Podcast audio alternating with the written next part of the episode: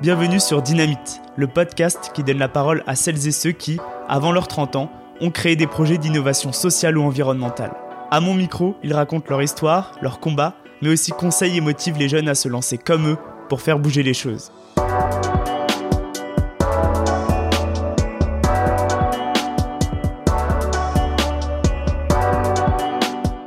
Est-ce que j'ai encore besoin de présenter Moussa Kamara, l'une des figures de l'économie sociale et solidaire? Originaire du quartier La Croix-Petit à Cergy, Moussa est un entrepreneur engagé depuis plus de 16 ans. Dès ses 21 ans, après un plan brutal de rénovation de son quartier de Cergy, il cofonde l'association Agir pour réussir afin de répondre aux besoins des habitants, d'organiser des événements et de recréer du lien social. Il dit durant l'interview, un des leviers d'inclusion sociale, c'est l'inclusion économique. Alors en 2015, il lance Les Déterminés pour développer l'entrepreneuriat dans les quartiers prioritaires de la ville et dans les milieux ruraux. Aujourd'hui, l'association a sensibilisé plus de 10 000 personnes et permis la création de plus de 600 entreprises. Véritable rôle modèle, Moussa m'a expliqué son engagement, sa façon de penser et de se mettre en action et sa vision des grands enjeux de société.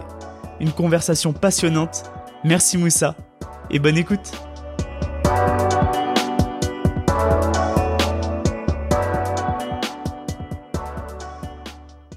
Moussa, est-ce que tu vas bien pour commencer? Ouais, ça va. Ça va Nickel. Parfait. Écoute Moussa, bah, déjà grand grand merci de, de me recevoir. Euh, je te pose une première question, euh, Glass. Peut-être on, on te l'a déjà, déjà posé. Quelle est la personne la plus déterminée que tu aies rencontrée de ta vie? La personne la plus déterminée que j'ai rencontrée dans ma vie, je rencontre tous les jours des gens autant déterminés que moi euh, et, et, et, des gens qui ont envie euh, ce serait difficile de décrire la personne la plus déterminée parce que déjà la détermination, ça, ça se définit pas par un, un caractère, on va dire entre guillemets, c'est euh, vraiment un état d'esprit. Et aujourd'hui, avec tous les, les, entrepreneurs que je rencontre, ils sont tous autant déterminés que que les autres. Donc, euh, difficile de te répondre à ta première question. Je Désolé. Pas de souci.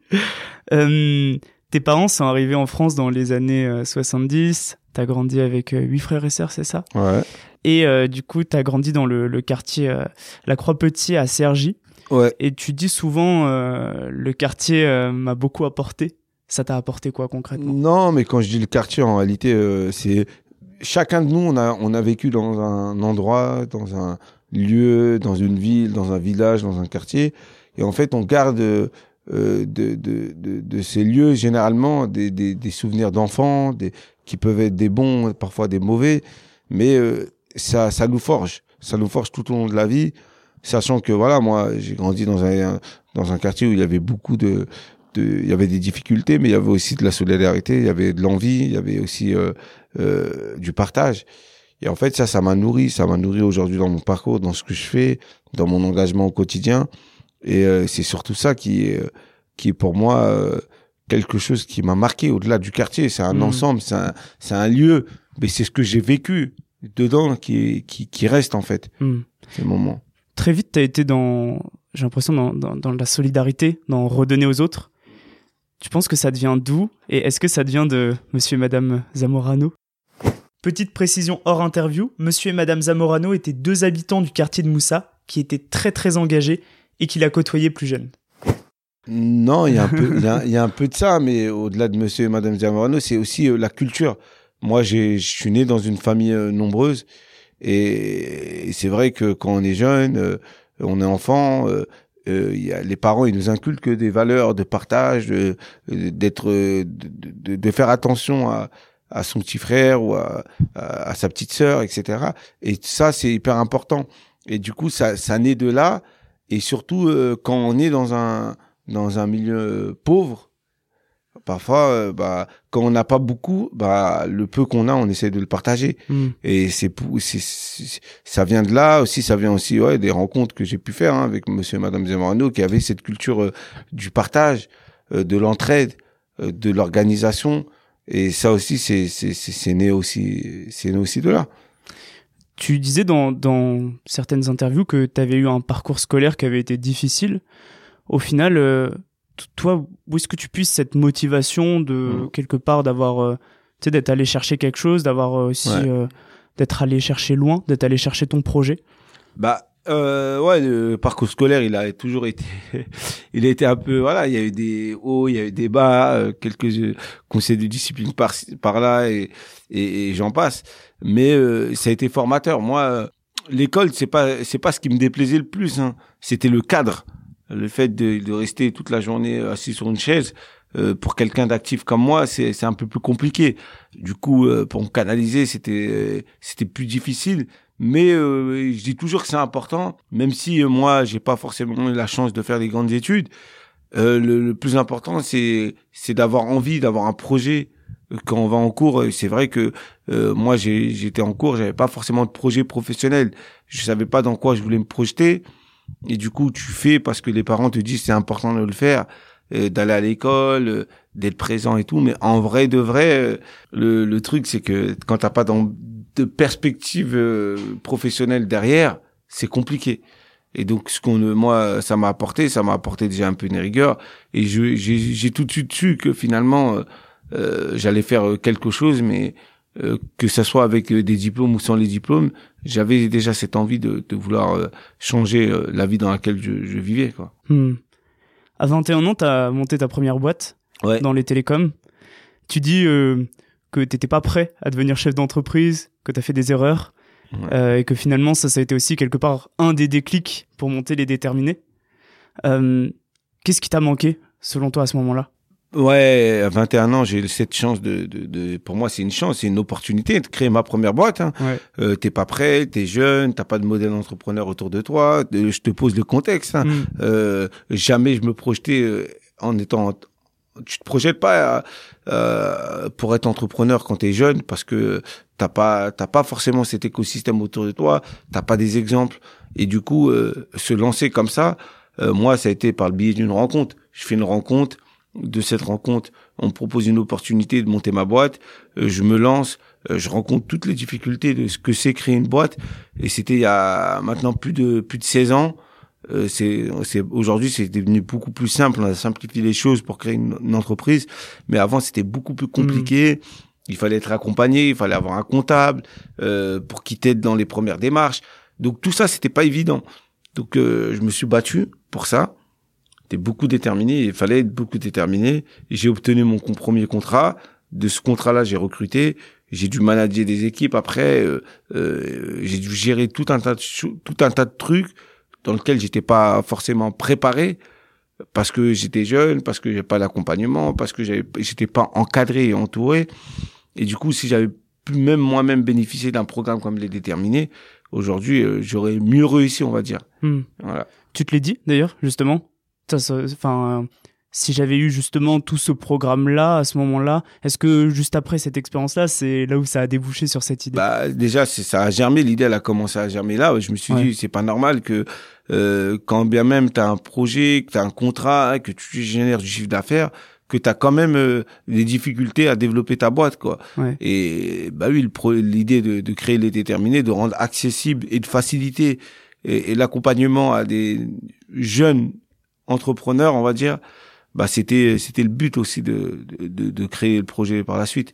Mais euh, j'avais pas encore cette idée qui germait. J'avais subi cette cette euh, un peu ces inégalités là mais derrière euh, ça s'est transformé. Hmm. parce que ça s'est transformé en en rage en, en, en abnégation en détermination tu vois. Ouais. et c'est ça qui a fait en sorte que j'ai pu euh, tenir plus de cinq ans avec ma boîte. Ouais carrément. Et justement, euh, avec les déterminés, tu as cette ambition de permettre à des jeunes de quartiers prioritaires de la ville mm. ou en zone rurale euh, de pouvoir euh, monter leurs projets. pourquoi C'est une question un peu plus large, mais pourquoi l'entrepreneuriat c'est une solution pour eux? L'entrepreneuriat une solution n'est pas c'est pas la seule solution mais moi pour moi c'est l'une des solutions la plus concrètes parce qu'aujourd'hui quand on aide les gens à à s'émanciper économiquement, à créer leur entreprise, bah ça, ça crée de la valeur et un cercle vertueux qui est assez intéressant là-dedans parce que les entrepreneurs qu'on accompagne, ils créent des, leur boîte, ils ont des opportunités de business, de rencontres, etc. Derrière, ça crée de l'emploi et quand ils créent de l'emploi, bah ça crée de l'emploi local. Et c'est intéressant parce que ça relance une dynamique entièrement et c'est puissant. Et pour moi, j'ai toujours dit que euh, le meilleur, euh, un des leviers euh, d'inclusion sociale, c'est l'inclusion économique, c'est l'inclusion par la création d'entreprises, c'est l'inclusion par l'emploi, c'est l'inclusion par la formation. Et, et c'est pour ça que j'étais intimement convaincu que l'entrepreneuriat était l'une des clés de réussite des quartiers et des territoires. Hmm. C'est pas la seule, mais en tout cas, elle y contribue fortement et elle fait partie des, des clés les plus importantes euh, de notre écosystème hmm. et ça redistribue les cartes. Parce que t'as pas besoin de diplôme quand tu veux entreprendre, t'as pas besoin de parcours euh, professionnel euh, aguerri, euh, ça aide quand, quand tu te lances dans certains secteurs, mais derrière, c'est ta volonté, euh, ta capacité à aller rencontrer les gens, de créer les opportunités tu peux essayer, tu peux, et après, derrière, c'est aussi beaucoup de travail, quoi. Hmm. On triche pas quand on entreprend. C'est des sacrifices, mais c'est beaucoup de travail et beaucoup d'investissement.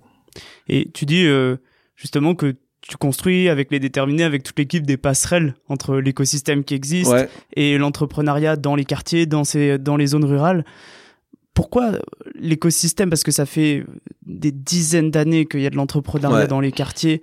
C'est une économie souterraine. J'en discutais avec Mamadou Marcissé sur euh, un autre épisode. Euh, pourquoi l'écosystème il, s'adresse pas euh, davantage à, eux? Est-ce que tu as l'impression quand même que les choses sont en train de changer à ce Non, les choses ils ont évolué clairement depuis. moi, ça fait à peu près plus de 17 ans que je suis engagé. J'ai créé ma première boîte.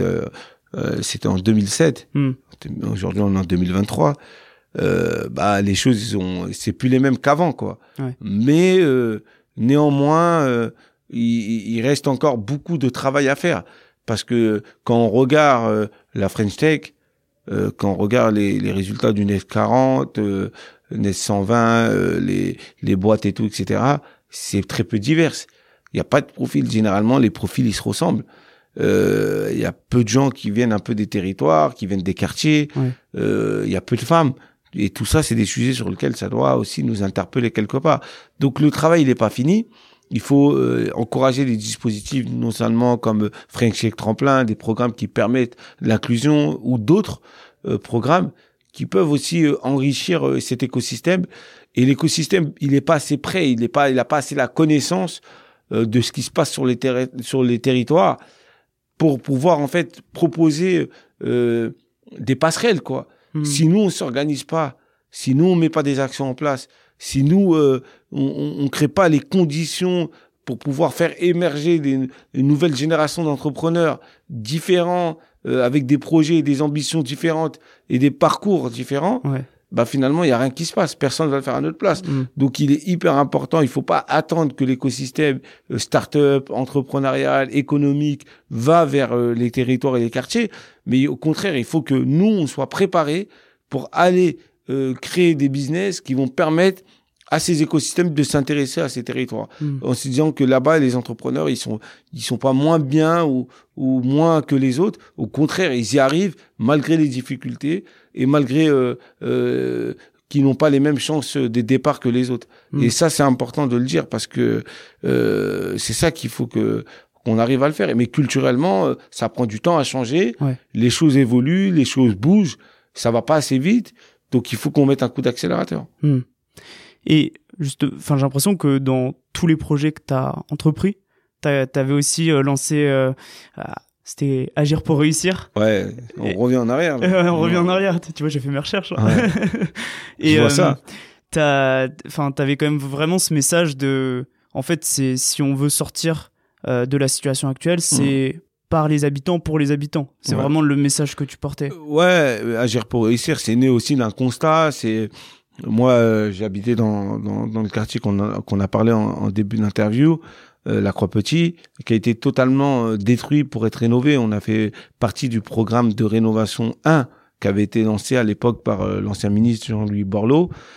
C'était en 2003-2004 et où du jour au lendemain, les habitants apprennent que dans le quartier qui, où ils vivent depuis plus de 30 ans, hmm.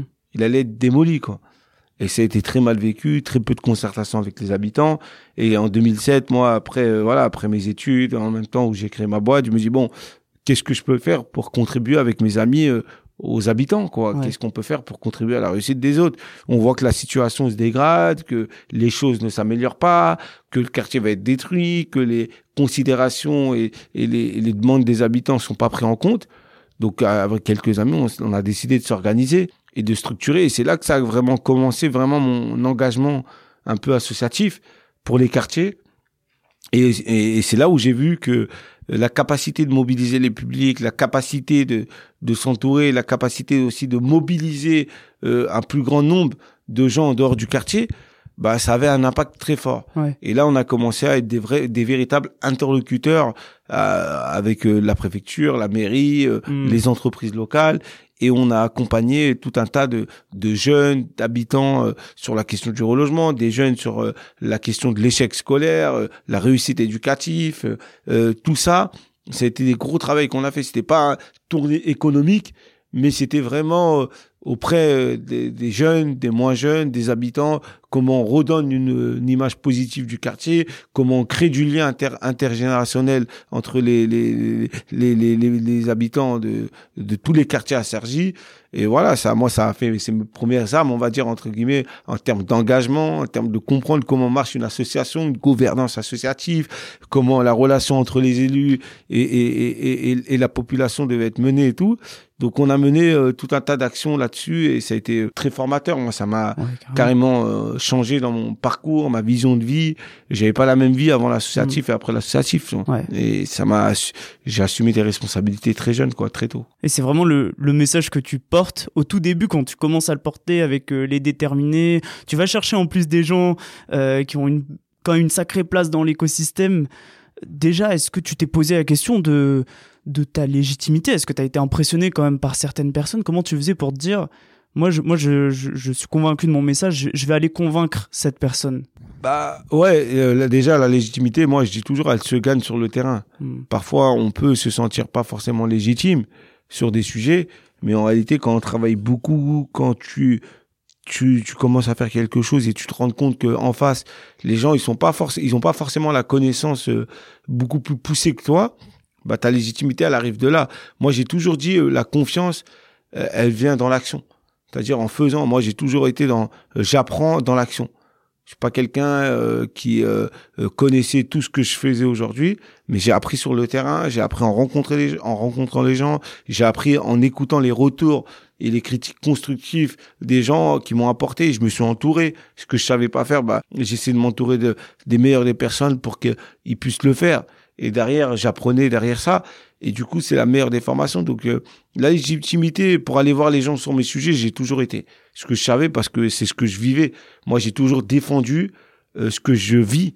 Hmm. j'ai toujours fait quelque chose qui était en lien avec euh, ma personne ou mon, mon parcours de vie ou de mon environnement jamais, je me suis jamais inventé de de de, de combat, euh, euh, un truc que je sens ou je sens pas si je vais pas y aller. Et elle vient de là ma légitimité. Je fais et j'agis dans ce que je vis et ce que je connais, tout simplement. Mm. Et c'est là où je suis le meilleur parce que je je je je, je ça me transcende parce que je sais les les les solutions qu'il faut pour améliorer telle et telle problématique parce que soit je l'ai vécu, soit je le vis, soit je continue à le vivre. Et ça t'a permis de, par exemple, pas été impressionné quand justement tu vas aller chercher le patron de tel grand groupe Non. À la fin, ouais, au début, tu peux être impressionné par euh, les, statuts, par euh, les postes. Mais moi, avec l'expérience, c'est que tu es quelqu'un qui est profondément humain. C'est-à-dire, pour moi, euh, la rencontre humaine, elle est plus importante que les statuts. C'est-à-dire, quand je rencontre quelqu'un, peu importe l'opportunité qu'il peut m'apporter, c'est vraiment euh, le, le, fit humain, comment on va partager, qu'est-ce qu'on va partager, euh, comment on va, tu vois, qu'est-ce qu'on, euh, ça peut être un échange très court, comme ça peut être une rencontre qui dure. Non, mais c'est vraiment, pour moi, la personne, elle est hyper importante. Hmm. Et c'est ça qui constitue mon réseau, parce que quand je vois que les gens ils sont bien, quand je vois que les gens ils sont réceptifs du message que je porte ou de l'échange qu'on a, bah ça me ça me donne envie d'aller plus loin. Et généralement, la plupart de mes partenaires aujourd'hui, c'est des gens avec qui on partage une histoire commune, on partage un combat commun. Il y a une relation, quoi. C'est, elle n'est pas juste euh, partenariale. Et pour moi, je trouve ça euh, formidable parce que c'est là où on arrive à créer des vraies choses. Et de toute façon, nous, on est comme ça. On peut pas faire autrement. C'est-à-dire, s'il n'y a pas ce côté où on sent le truc, on va pas le faire de la meilleure des manières, on sera pas les meilleurs. Donc, euh, pour moi, ça, c'est hyper essentiel d'avoir on va dire entre guillemets, ce fit humain. Tu penses que c'est comme ça que tu as réussi à embarquer autant de partenaires? Il y a pas de, c'est la seule. Je, je, on est on est comme ça. Hmm. On peut pas faire semblant, on est comme on est. soit tu prends, soit tu. On peut pas satisfaire tout le monde, mais en tout cas ceux qui sont avec nous, ils sont vraiment avec nous parce que ils, apprécient cette chaleur humaine, euh, euh, la proximité, euh, le, le, la manière de se dire les choses du direct. Tu vois, et c'est, je pense que c'est ça, on se prend pas la tête, c'est hmm. clair, c'est carré. On aime, on aime, on n'aime pas, on dit on n'aime pas, c'est tout. Euh, un truc a marché, ça marche, ça marche, ça marche pas, bah, ça n'a pas marché. Et puis voilà, on se prend pas la tête, c'est droit, c'est clair. Deux fois, faut pas se compliquer les hmm. choses. Et ce projet, euh, c'est quand même le projet, en tout cas pour l'instant, de, de, ta vie. Comment, comment vie, euh, vie ouais. bon, c'est un, en tout cas. Il faut le dire vite. Là. Ouais. bon, en tout cas, c'est vraiment un, un, projet que tu, tu portes vraiment de, non, on personnellement. Le porte. On porte. Nous, on est des engagés. Nous, on est des gens euh, très engagés. Hmm. C'est-à-dire, ce qu'on fait, on le fait vraiment à fond. Il n'y a pas de faux semblant. On ne sait pas faire en demi-teinte. Hmm. C'est-à-dire, soit on le fait parce qu'on est, on, on est convaincu de ce qu'on fait et donc on le porte avec, euh, on met du cœur à l'ouvrage, on le porte euh, avec toutes nos forces euh, pour pouvoir faire en sorte de faire bouger vraiment les lignes. Mais c'est vrai que voilà, moi, comme je te dis, je suis, je, suis encore jeune. J'ai commencé tôt, mais je suis jeune. Donc, euh, si Dieu me le permet, bah, je pourrais faire d'autres projets. Mais c'est hmm. un projet parmi tant d'autres. Je pense qu'il faut pas s'arrêter à un projet. regarde, j'ai commencé, j'avais une entreprise, j'ai créé une autre asso qui aujourd'hui existe toujours, mais qui, qui où j'ai pu, j'ai pu, j'ai plus de responsabilité dans cette structure, mais qui continue à vivre. Et c'est ça aussi, c'est le cycle. Euh, on n'est pas accroché à un projet. Euh, moi, je suis voilà, je suis quelqu'un de, je prône toujours la liberté. Je suis pas accroché à un projet, je suis pas accroché à un poste. Aujourd'hui, je fais ça. Peut-être dans dix ans, je ferai autre chose. Peut-être je ferai la même chose parce que j'ai envie de faire la même chose. Mais je pense qu'il faut se laisser le, le choix, quoi. Faut pas hmm. s'enfermer. Tu considères aujourd'hui que tu as réussi? Considère que j'ai réussi ou pas. Moi, pour moi, tant que les choses sont pas encore terminées, hmm. et comme on dit souvent, le proverbe, c'est à la fin du, du bal qu'on paye les musiciens. moi, je pense que je, je, suis encore dans, dans la construction de, des projets. Faut que ça marque. Faut que ça reste. Faut que ça se développe. Euh, la réussite, elle se matérialise à différents niveaux. On peut parler de réussite. Mais moi, dans mon fond intérieur, je pense que elle n'est pas accomplie parce que j'ai pas terminé ce que j'avais à faire. Que ça soit avec les déterminés, je suis pas arrivé au bout de ce que je dois développer. Là où je peux pousser le projet, là on peut aller le développer. Là jusqu'à où on peut essayer de d'essayer de, d'exploser les, les, les barrières et tout. Et je pense qu'on a encore beaucoup beaucoup de travail à faire pour pouvoir y arriver.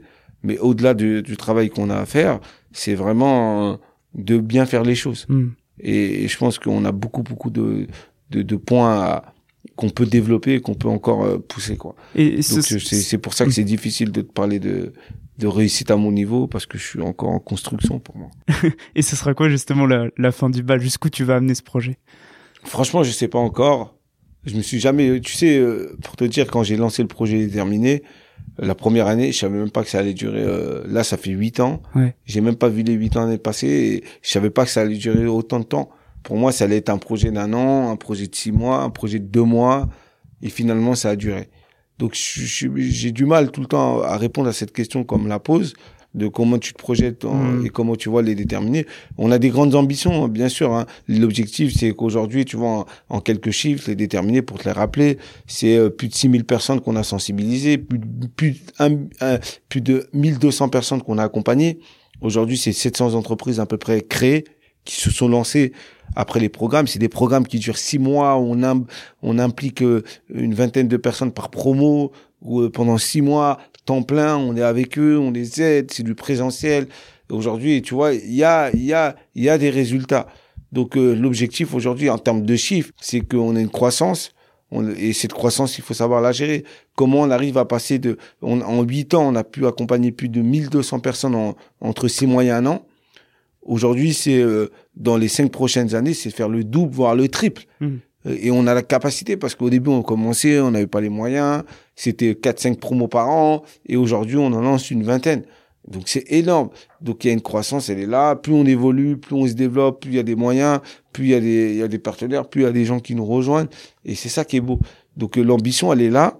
L'envie est là, envie de se développer. Mais maintenant, je pense qu'il faut qu'on aille euh, plus loin. quoi. Ce serait quoi ta par rapport à tout ce projet, ce serait quoi ta plus grande peur?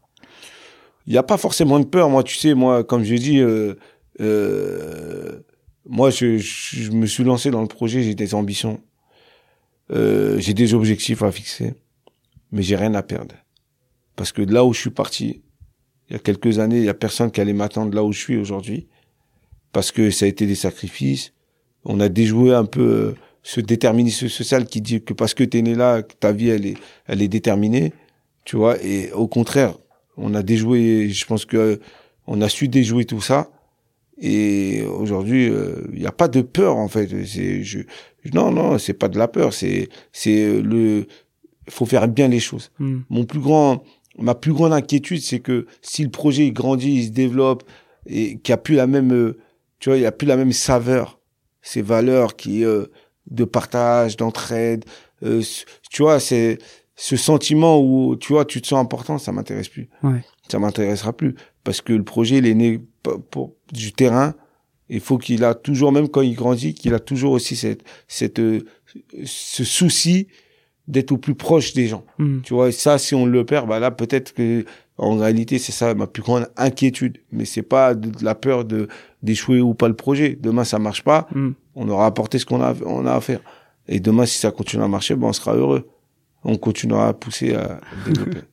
et euh, si on parle juste euh, de, de, de cette fracture sociale, ouais. toi, si tu, tu te places peut-être d'un point de vue euh, au-delà des déterminés, plutôt macro, Comment t'imagines les choses pour le futur? Comment tu penses qu'on arrivera à, résoudre, à résoudre une partie euh, de, de cette fracture? Ouais, bah, la fracture sociale, elle est bien présente. Les inégalités, euh, elles se creusent de plus en plus. On est dans un dans une société qui qui, qui bouge, qui parfois est sous tension euh, et tout. Et moi, l'objectif de ça, c'est de retrouver une société apaisée. Et pour retrouver une société apaisée, il faut pouvoir en fait permettre à tout à chacun de pouvoir euh, vivre d'un projet professionnel, de réaliser euh, euh, ce qu'il veut, ce qu'il souhaite faire. Moi, je veux que chaque gamin il puisse se dire que si un jour j'ai un projet, que peu importe d'où je viens, qui je suis, je peux la mettre en place. Hmm. C'est que chaque gamin puisse se dire, ok, je suis dans un pays où j'ai aussi les mêmes chances de réussite que les autres et, et, et que je peux y arriver qu'on n'a plus de, de, de, de, discrimination qui peut aussi euh, parfois empêcher euh, les gens de d'y arriver, que euh, c'est pas parce qu'on est une femme, on est un homme, que on est de telle et telle origine ou tel genre, bah finalement qu'on n'y arrivera pas.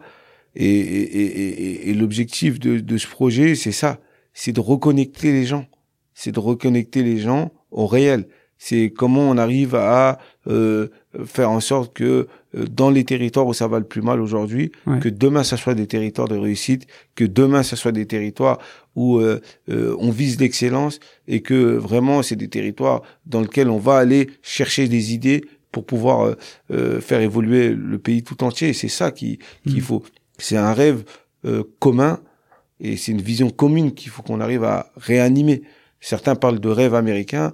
Moi, je parle vraiment de la réalité française concret parce qu'on est dans le réel, on n'est pas dans un rêve et cette réalité elle est possible si tout le monde réussit partout où il est, et partout où il se trouve. Et c'est est-ce que c'est justement cette vision là que tu portes chaque matin et peut-être aussi dans les moments où ça peut être un peu plus difficile aussi. Bah, moi c'est la vision que je porte tout le temps, tous les jours. Je suis euh, je suis quelqu'un de de d'optimiste. Euh, je suis pas un rêveur fou. Je suis quelqu'un de réaliste et en fait, euh, c'est ce que je porte et je pense qu'on peut y arriver. Parce qu'il n'y a pas grand-chose, hein, vraiment, pour réussir. C'est juste que les gens, il faut qu'ils se mettent autour de la table, on retrousse les manches, que les gens qui peuvent s'engager s'engagent et on fait bouger les choses. Et ça, ça peut bouger, ça peut changer. Et si on ne fait rien, bah finalement, on va juste être des spectateurs d'un monde qui est en train de partir en vrille et d'un pays où tout le monde se tape les uns aux autres, tu vois. Et c'est pas ça qu'on veut. Il y a euh, dernière question. Euh, il y a pas mal d'auditeurs qui justement euh, veulent lancer des projets d'initiative sociale et ou environnementale. Toi, quels seraient peut-être tes deux ou trois conseils que tu pourrais leur donner? Moi, j'aime pas trop donner de conseils parce que chacun il a son parcours et sa life, mais en même temps, ce que je pourrais leur dire, c'est allez-y quoi. Il euh, y a quoi à dire euh, de, de vas-y, fonce. Hein, ça marche, tant mieux. Ça marche pas, bah tu feras autre chose. Mais en tout cas, il faut pas. On a toujours besoin de femmes et des hommes qui s'engagent, qui sont prêts à, à mettre euh, leur temps au service du bien commun, au service des autres. Et ça, c'est magnifique. On perd pas dans ça. Il y a pas, on gagne peut-être pas d'argent, on, on, perd un peu, mais on perd pas du tout. On perd un peu de temps, on sacrifie du temps un peu de la famille, mais on perd pas. On gagne humainement, on gagne socialement, et en quelque sorte, quoi qu'il arrive, ça nous revient parce que on, on fait du bien. Mais tous ceux qui veulent s'engager dans cette voie-là, c'est la meilleure voie. Et, et, et, ça transforme, ça transforme les gens, et ça, et, et nous, ça nous transforme. Merci beaucoup Moussa, c'était passionnant cet échange. Merci à toi Jérôme, c'était un plaisir. Tout d'abord, je dois dire que c'était un gros kiff de recevoir un invité comme Moussa Kamara à mon micro. C'était très intéressant de voir comment il raisonne, il agit, il analyse les choses, et on peut voir qu'il est vraiment porté par cette vision, et je pense c'est ce qui permet de fédérer un maximum de personnes autour de lui et de son projet. Enfin, j'ai bien aimé ce message de fin, lance-toi, fonce, au mieux ça marche, et au pire tu feras autre chose, mais au moins ça t'aura apporté des trucs à toi et au monde qui t'entoure. Merci d'avoir écouté Dynamite. Si vous avez aimé cet épisode, n'hésitez surtout pas à mettre plein d'étoiles sur vos plateformes de podcast préférées, à suivre Dynamite sur Instagram dynamite.podcast et en parler un maximum autour de vous. Vous pouvez également m'envoyer des messages pour me faire part de vos remarques ou de vos questions, ça m'aide vraiment à améliorer le projet.